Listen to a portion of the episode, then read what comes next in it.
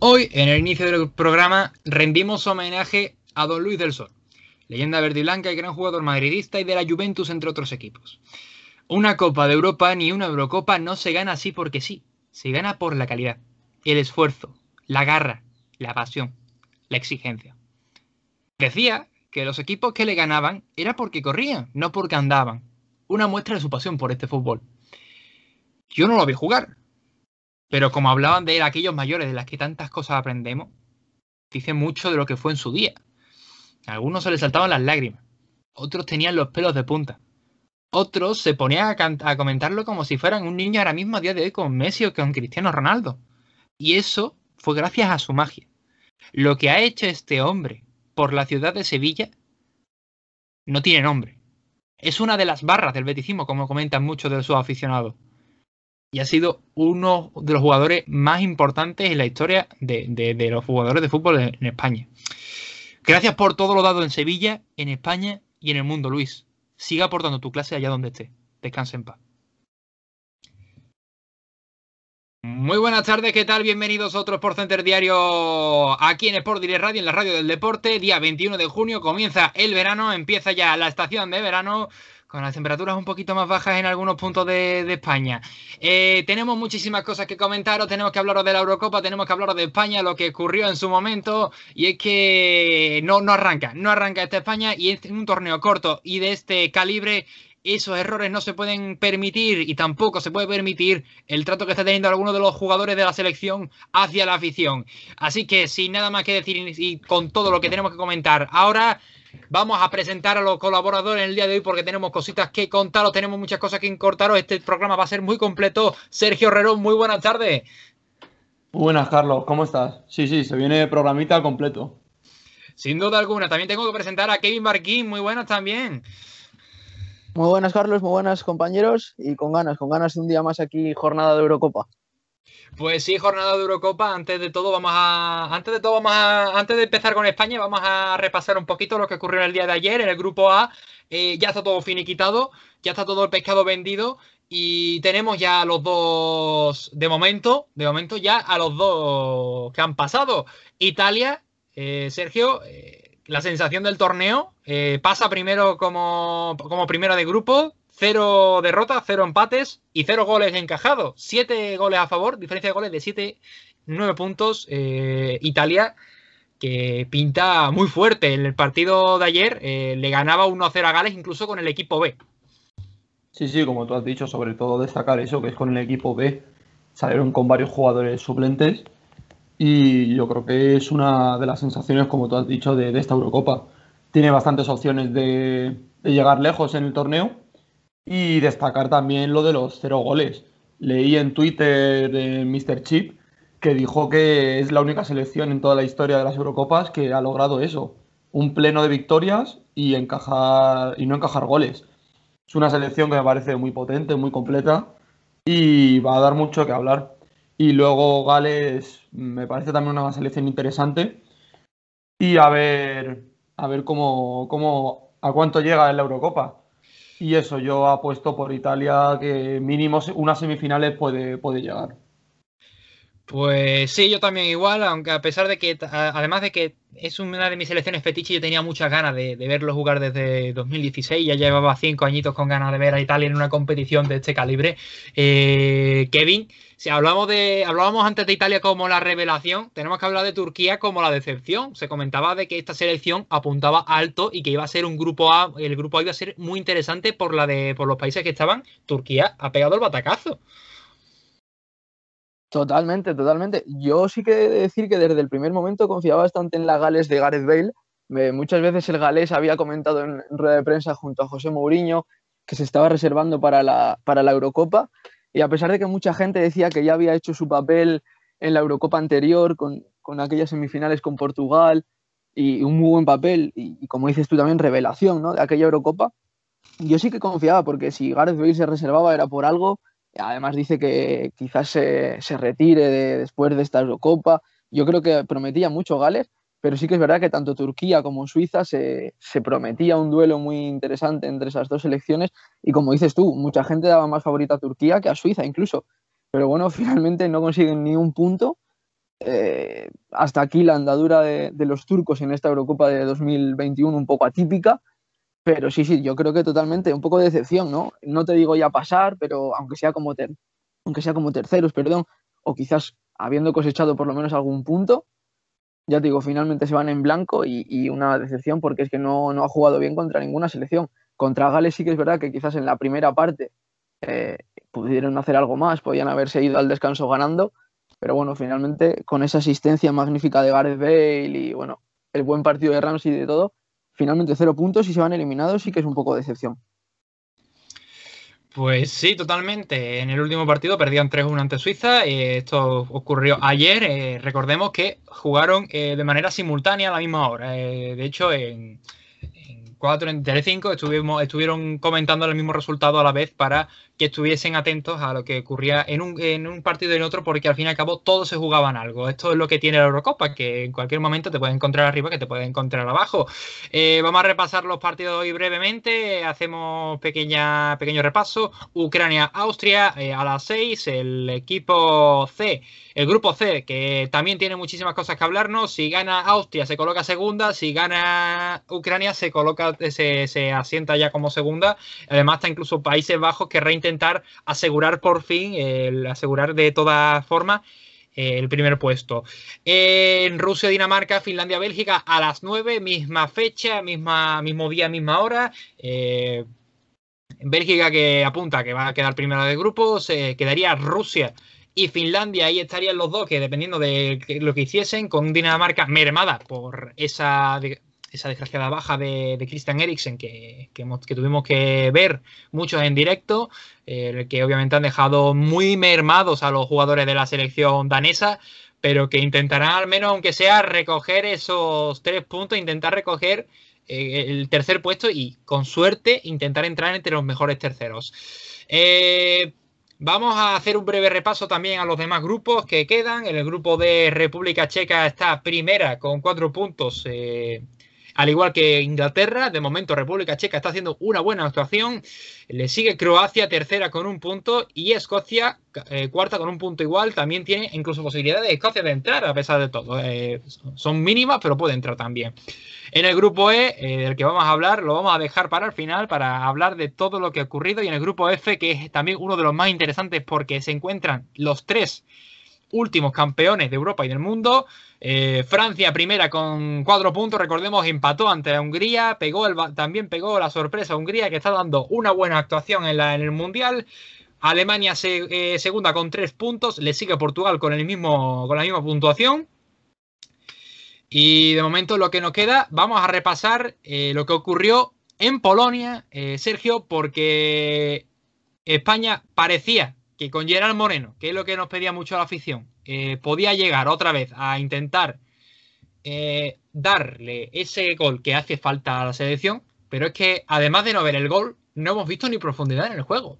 No, no hemos visto nada. Ha sido un equipo previsible, aburrido, soporífero eh, no, para nada que ver con el partido ante Portugal o el partido, el primer partido ante el primer encuentro ante Suecia. Totalmente de acuerdo. Eh, yo creo que España ya nos tiene acostumbrado a estas actuaciones mediocres y no sé a vosotros, pero a mí ya tampoco me molesta del todo. Es algo que te esperas y sí, eh, sale Gerard Moreno para, para dar un poco más de dinámica arriba, pero tampoco ofreció muchas opciones. Si es verdad que el gol llegó de un eh, chut pase suyo que empujó Morata y luego lo del penalti, pues una pena que vaya al palo. Pero es que estás en una Eurocopa, no se puede perdonar tanto porque al final los equipos te, te pueden marcar en cualquier ocasión, como vimos que, que Lewandowski, uno de los mejores nueve del mundo, la primera que tuvo asequible para poder marcar la, metió. Los defensas de España no me dan mucha confianza. Veo a Laporte y a Pau Torres mm, sin confianza, como si no se entendieran entre ellos. Sí es verdad que es un poco raro ver un equipo con dos centrales zurdos, pero bueno, a intentar a ver si Luis Enrique cambia el sistema. Yo apostaría por poner a Pilicueta en el lateral derecho y, y que Marco Llorente avance su posición. Pero bueno, a ver, a ver el siguiente partido y por lo menos pasar como, como segundas o, o primeros, ¿no? Pues veremos a ver, veremos a ver, Kevin, porque eh, a pesar de todo, ahora vamos a repasar el grupo E, e el nuestro. Em, es, eh, es que la situación, a pesar de que hemos empatado dos veces, es que si ganamos a Eslovaquia, podemos entrar como primera de grupo y si pierde Suecia, o sea, si gana Polonia, si le gana Polonia a Suecia y nosotros le ganamos a Eslovaquia en este último encuentro, en esta última jornada, ahora mismo pasamos como primera de grupo. Es algo irónico, eh, bastante irónico, porque hemos hecho un rendimiento eh, malo y con un juego muy plano. Totalmente, o sea, al final tenemos esa suerte que nos, nos sonríe ahí un poco esa esperanza, como decías tú, que ganando a Eslovaquia pasemos como primeros de grupos y poder tener un rival quizás un poco más asequible, aunque veremos a ver, las grandes están dando sorpresas negativas, yo creo, no están teniendo tampoco sus mejores Eurocopas y, muchos, muchos han, han, empatado la pasada semana o incluso han perdido, pero sí, estoy un poco de acuerdo con lo que dice Sergio, veremos a ver, el partido ante Eslovaquia no está ni mucho menos ganado, jugando así va a ser difícil. Y me quedo con dos de las cosas que ha dicho él, ¿no? Al final, la posibilidad de adelantar a Marcos Llorente y Azpilicueta, que ha ganado la Champions, que es que parece que viene de un Chelsea, no sé, que, no haya ganado nada, ha ganado la Champions League.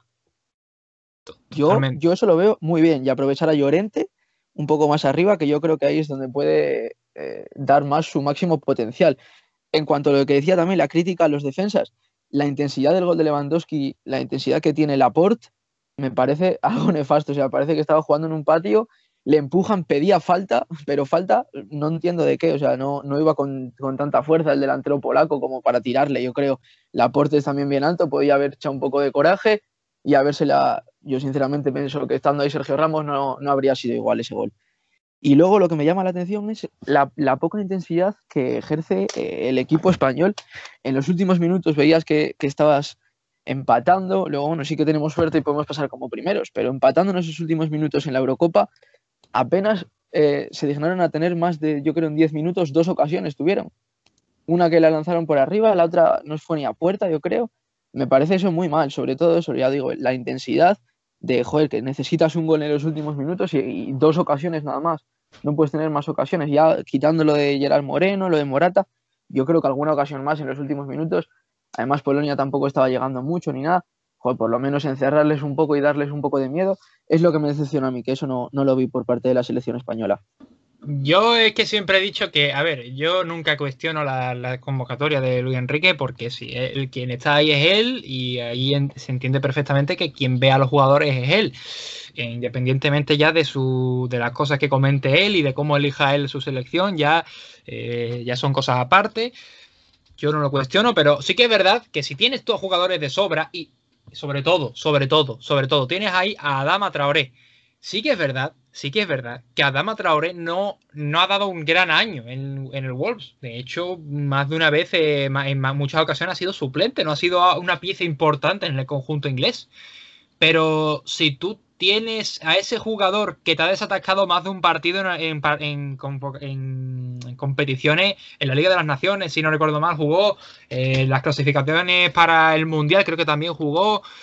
Ha jugado ya muchos partidos con la selección y ya más de una ocasión ha demostrado que si alguien es capaz de intentar echarle más descaro al, al juego e intentar, descarar, intentar encarar más a una defensa que va a estar siempre ahí muy estática intentando evitar cualquier tipo de ataque, úsalo. Por ejemplo, Marcos Llorente, subirlo al ataque. Eh, incluso tomar la consideración de usar un sistema de tres centrales que tiene jugadores para ello. Tienes a que te puede jugar en el central, eh, de, manera de central. Te puede jugar Eric García, Emeric Laporte, Pau Torres, que te puede jugar en un sistema de tres centrales con Carrilero, con Jordi Alba.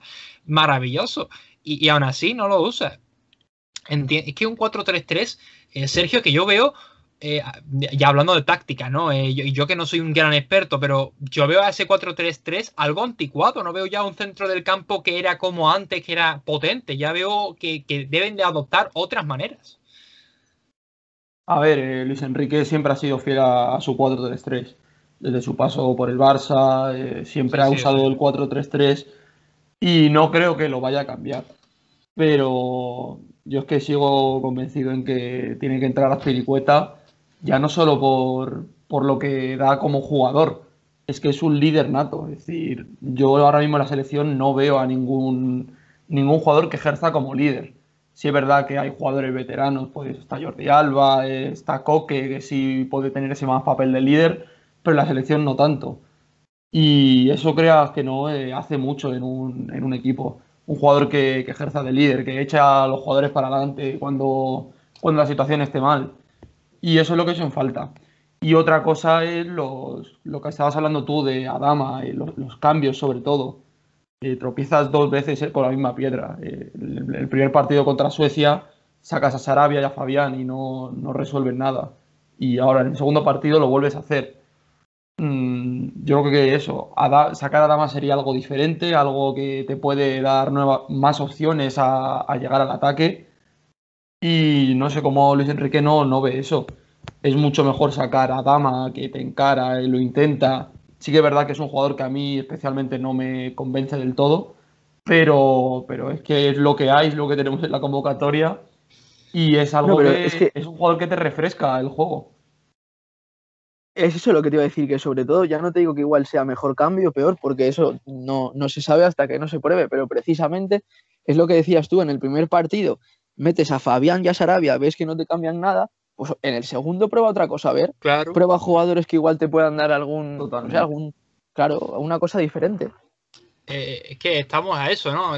es otro de los puntos que tenemos, ¿no? Otro de los puntos a mejorar, los cambios. Tú pones a jugadores así y, ya no solamente la convocatoria también, que a mí también me hace, yo echo mucho de menos a Sergio Canales ahí en el centro del campo. Y yo ya hablo por jugadores que también lo deja ahí como fijos. Y yo tengo que criticar, y mira que a mí me gusta este jugador, pero yo si veo que Pedri no funciona, no funciona, tienes que cambiarlo, tienes que ponerle eh, más chicha en el centro del campo. Ha dado buenos pases, cierto es, y, había, y algún que otro regate ha podido hacer. Pero si es que ni te regatea, ni, ni te da pase en vertical, ni, te puedo hacer nada. Si los comandos que te da ahí no, no le sirven a Pedri, cámbialo. Tienes a Tiago, tienes a Rodri, tienes a Coque. Ese centro del campo así te puede hacer grandes cosas según tu estilo de juego.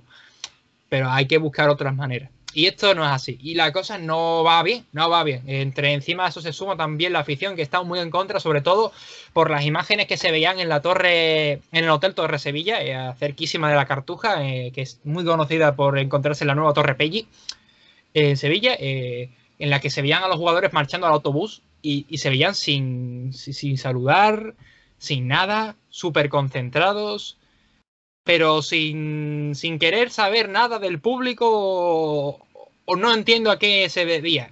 Esto no tampoco es así, tú tienes que dar algo de, cariño a la afición. Es algo retro, es algo eh, recíproco. Tú, das y la, la, afición te va a recibir. Sobre todo aquí en Sevilla, que, que si en algo yo debo destacar en mi ciudad es que, somos muy gentiles en ese tema, exigentes, pero gentiles. Y eso es así, pero seguramente así en la afición, en la selección española en general. Y ahora, hablando de la selección y hablando de la, de la afición, hay que hablar de las opiniones, de, de las declaraciones que dio Morata en el empate, después del empate. Hay unas pocas y yo voy a dejar la que más eh, ha dado, la que más ha dado que hablar eh, para el final. Hablaba del empate donde decía, otro partido que se nos escapa la victoria. Nos queda una final para estar en octavos y no sé qué más decirte, la verdad. Cualquier cosa que diga, tuvimos ocasiones para ganarlo, pero el fútbol es así. Ante Eslovaquia, hablaba de Eslovaquia, tenemos confianza como siempre, si no estaríamos jodidos. Sabemos que podemos hacer bien nuestro trabajo y podemos ganar. Hablando del gol que marcó, da igual, hemos empatado, esa es la cuestión. Me da igual marcar o no marcar, lo que quiero es ganar y no lo hemos hecho. Hablando de Luis Enrique, le agradezco la confianza a Luis Enrique y, sus, a mis compañeros. Cuando hay momentos difíciles hay que apretar y seguir para adelante. Y aquí hablaba de las críticas. La gente que diga lo que quiera. Si yo estuviera preocupado por lo que diga la gente, estamos en un país en el que opinar es gratis y fácil. Nosotros vamos a darlo todo en el campo. A ver, eh, Kevin, yo doy dos puntos. Primero, para empezar, pienso que sí, es verdad, ahí es verdad. Eh, opinar es gratis y fácil, pero eso en un, en un país, eh, en país, en este, en España, en Alemania, en Inglaterra, en cualquier lado que tú quieras opinar de un tema, en muchos sitios. Tú puedes opinar tranquilamente de un tema porque es una opinión tuya, es algo que tú piensas. Ahora bien, tú no puedes decirle eso a alguien que ya tiene afición en contra. Esto es sellar tu propia tumba. Totalmente, o sea, yo estoy de acuerdo con lo que dice porque quizás estando en su, en su papel es lo que tienes que pensar, ¿no? Aislarte un poco quizás de las polémicas, de lo que dice la gente, pero yo creo que no era el momento, igual después de la Eurocopa todavía, pero no creo que fuese ahora el momento de decirlo, porque es lo que dices, o sea, ya te echas a la, a la afición en contra y yo creo que hagas ya lo que hagas, ya fuera parte de si lo haces bien, de si marcas goles, de si no, decir eso es como desprestigiar un poco a la gente, porque luego yo creo que si, si te aplauden sí que les vas a tener en cuenta. Entonces me parece un poco feo el gesto de no pensarlo tanto, pero sí quizás decirlo en rueda de prensa, encima en caliente después del partido. Yo, yo es eso lo que opino. Creo que quizás, aunque lo pensase, se lo podía haber reservado un poco más. Sí que es verdad que luego, con el palo, por ejemplo, de Gerard Moreno, a él nadie le da palos, solamente es un para Morata porque falló claras, porque tal, pero también hay que tenerlas esas ocasiones. Yo creo que, que sí, aunque lo pensase, se lo debería haber reservado. Totalmente. Bueno, vamos a dejar ya las polémicas y nos acercamos ya al programa del final, al final del programa, mejor dicho, y vamos a hacer una pequeña previa de Eslovaquia. Bueno, vamos a intentar hablar un poquito en general de lo que nos queda de, Eurocopa y vamos a repasar después rápidamente algunos datos de algunos datos de, de la Fórmula 1 que nos ha dejado grandes cosas. Eh, Mañana, recordemos otra vez de nuevo, para mañana jugará Croacia-Escocia a las 9 y República Checa frente a Inglaterra a las 9. Y el miércoles, la previa la darán nuestros compañeros aquí también en el Sport del Diario, eh, Suecia-Polonia a las 6 y a la misma hora en la Cartuja, eh, Eslovaquia-España. A las 9 jugarían Portugal-Francia y a la misma hora Alemania-Hungría los octavos de final, porque están todavía muchos por definir, pero algunos ya están ahí. Ya se encuentra el Gales, que también tiene que ver, veremos a ver qué ocurre al final. Eso se jugarían ya el sábado, a, la, a las 6 jugaría Gales, a las 9 jugaría Italia y el domingo a las 6 jugaría Países Bajos. De momento, los que se saben ya cuáles van a ser.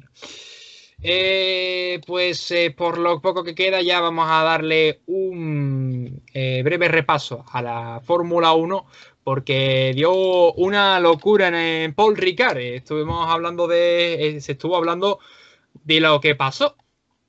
Y es que la batalla Red Bull-Mercedes está dejando grandes cosas. Entre ellas, el Checo Pérez está dando una pedazo de revolución como escudero de Verstappen. El primero, además de conseguir la vuelta rápida, eh, superó a Hamilton en el último instante, en un carrerón que nos dejó y que sorprendió a muchos porque tenía esa fama el circuito francés de no ser demasiado entretenido. Y a día de hoy, Verstappen le está plantando cara a todo un Mercedes que parece ser que su imperio cada vez está más cerca de derrumbarse y que puede ser que a lo mejor veamos un cambio de ciclo. Vamos a repasar primero, lo, vamos a repasar básicamente, brevemente lo, las posiciones. Primero Max Verstappen, que le sigue Lewis Hamilton, Tercero, Checo Pérez. Cuarto, Valtteri Bottas. Quinto, Nando Norris. Con McLaren le sigue Daniel Ricciardo. El australiano, ambos dos iban como una auténtica bala. Solamente lo superaban Red Bull y Mercedes porque tenían un ritmo, obviamente, muchísimo superior, muy, muy superior. Pero McLaren iban como una auténtica bala. Pierre Gasly con Alfa Tauri, séptimo. Le sigue Alonso, que ha hecho una muy buena carrera. Octavo. Noveno, Sebastián Vettel. Décimo, Lance Stroll. Fuera de los puntos se encuentra nuestro otro español, Carlos Sainz. Duodécimo, una gran, gran carrera, George Russell. Eh, Yuki Tsunoda, decimotercero. Esteban Ocon, decimocuarto. Antonio Giovinazzi, decimoquinto. Con el número 16, en el puesto número 16, Charles Leclerc. Marísima carrera para los de Ferrari. En Alfa Romeo termina el dúo con Kimi Räikkönen, decimoséptimo. Nicolás, Niki Latifi, eh, decimoctavo. Mick Schumacher eh, con el Haas, décimo noveno. Y Nikita Mazepin con el Haas, vigésimo. Y nada más que comentar. Aquí ya ha terminado todo. Ya tengo que despedir eh, a, a, mi, a, a mis compañeros de altura, como siempre. Eh, Sergio, un placer haber estado aquí, haber tenido aquí, haberte tenido aquí en el programa eh, completito. Pero escucha, espero que nos escuchemos pronto. Muchas gracias, Carlos. Igualmente, gracias, Kevin. Lo mismo te comento a ti, Kevin. Kevin, muchísimas gracias por estar aquí. Eh, espero que nos escuchemos pronto y nada, a ver qué, a ver qué ocurre con nuestra España el miércoles. Eso, eso te iba a decir, que gracias a vosotros también y que a ver si la siguiente vez que nos escuchamos ya es con, con España en octavos. Muchas pues, gracias. Pues esperemos que sí. También muchísimas gracias a los que nos escucháis día a día también. Recuerden eh, cuidarse mucho, hagan mucho deporte y sobre todo cuídense. Ya el COVID se va a quitar. Recordemos que el, el 26 ya no hay mascarillas, así que tengan mucho cuidado y, disfruten, disfruten de allá del verano, que, estamos aquí, así que si, si, en su, si, en su, sitio, en su lugar donde estén ahora mismo escuchándonos ahora mismo, estén, están ahí con, una, con el, sol fuerte, este que te entran ganas de meterte en la piscina y tienen capacidad de poder estar en la piscina, aprovecha, hombre, aprovecha, que, que se está fenomenal. Nada más que decir, disfruten del día. Chao.